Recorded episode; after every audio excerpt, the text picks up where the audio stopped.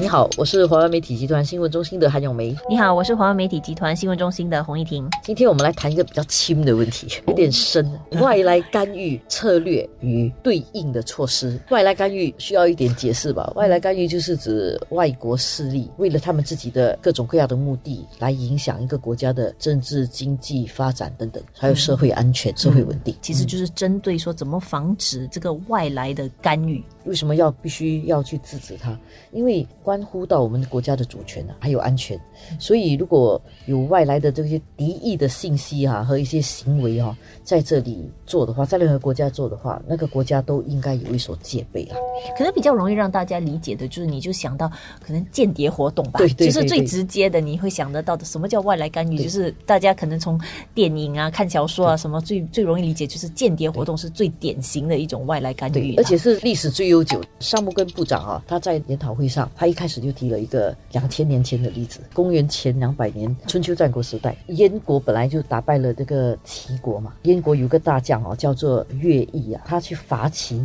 开始攻下了齐国的七十二个城池，成为这个燕国的大功臣。但是还有两个城攻不下，所以这两个齐国的城攻不下，所以齐国没有灭亡。齐国没有灭亡呢，拖了很久。然后齐国就出了一个救国英雄，他很聪明，他就想说他要怎样救齐国呢？怎么样让齐国重新振兴起来？他就趁这个燕王去世的时候，把位传给太子。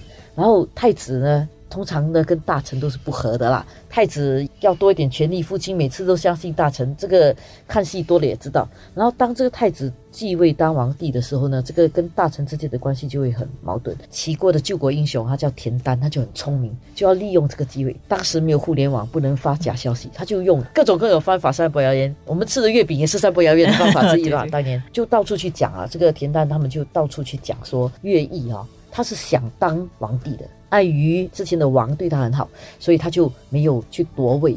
然后现在这个太子对他不好啊，呃，他就要开始蠢蠢欲动了了。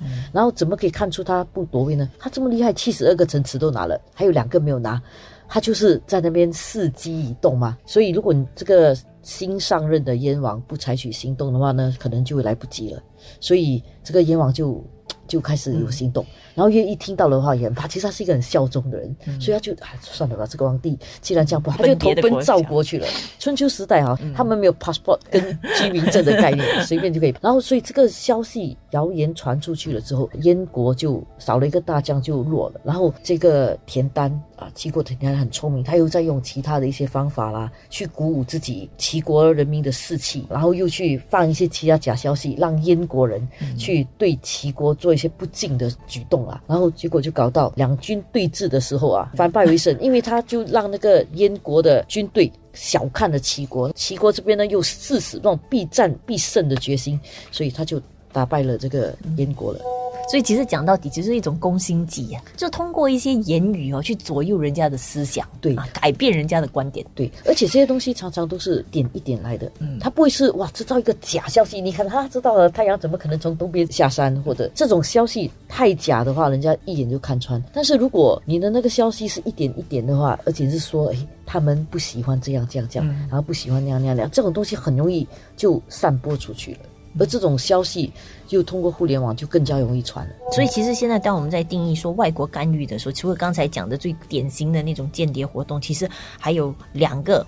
主要的方法，一个就是说，刚才我们说的对目标国家哈发动一些信息战，刚才说的散播假信息啦，或者是一些有偏颇的一些一些传言啊说法，去影响人民的观点。还有一种呢，其实就是去资助或者去支持特定的组织或一些政治运动，去影响你的目标国的一些政治。有些时候我们想想，这个天下真的是没有白吃的午餐啊。当别人给你一些好处的时候，他背后总有一些目的的。为什么我们在拿外国投资的时候？后呢，发展经济不叫外国影响，为什么我们拿外国的资金来做网站发展东西，就叫外国势力影响？我觉得这里面有那个差别，因为当人家投资你去发展经济的时候，它是有个回报的，它有个很具体的回报，然后账目是很清楚的。但是，一些思想上面的影响，看起来好像是同情你或者认同你，所以给你钱，但是你不知道他以后要的那个影响是什么，背后一定有一些利益，他他一定涉及利益，他但是问题就是他要的只是赚钱吗？对，还是他其实有一些黑暗的目的？而且这个东西也很有趣啊，因为世界这么大，各种不同的文化跟不同的想法。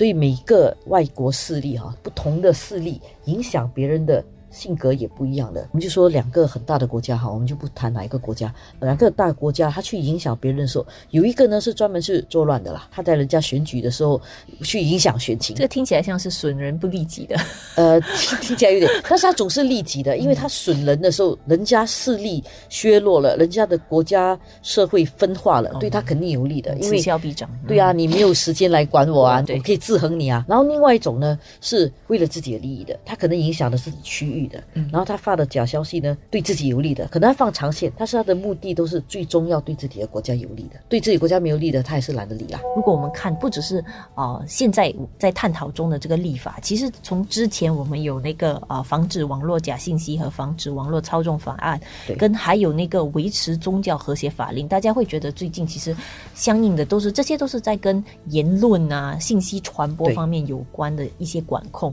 其实都有相辅相成的一些作用。一时间会觉得，哎，为什么突然间好像雨露收紧，而且好像不自由？这个确实是有让人家有这样的一种感觉，而事实上确实也也不再那么自由了，在一些事情上。不过人有些时候啊，像这些法令啊，它不能够单独一个可以独立成型的，这个防止外来干预的。如果有了这个东西啊，不一定就能够。防止到吧，因为你还是要有那个防止假信息散播。因为你内部这个就是个人制造假信息，或者是个人方面的一些行为，对，或者个人听到了外来势力告诉你的那个假信息传播，所以它很多东西要一加一加一加一加一才会完成那个整体。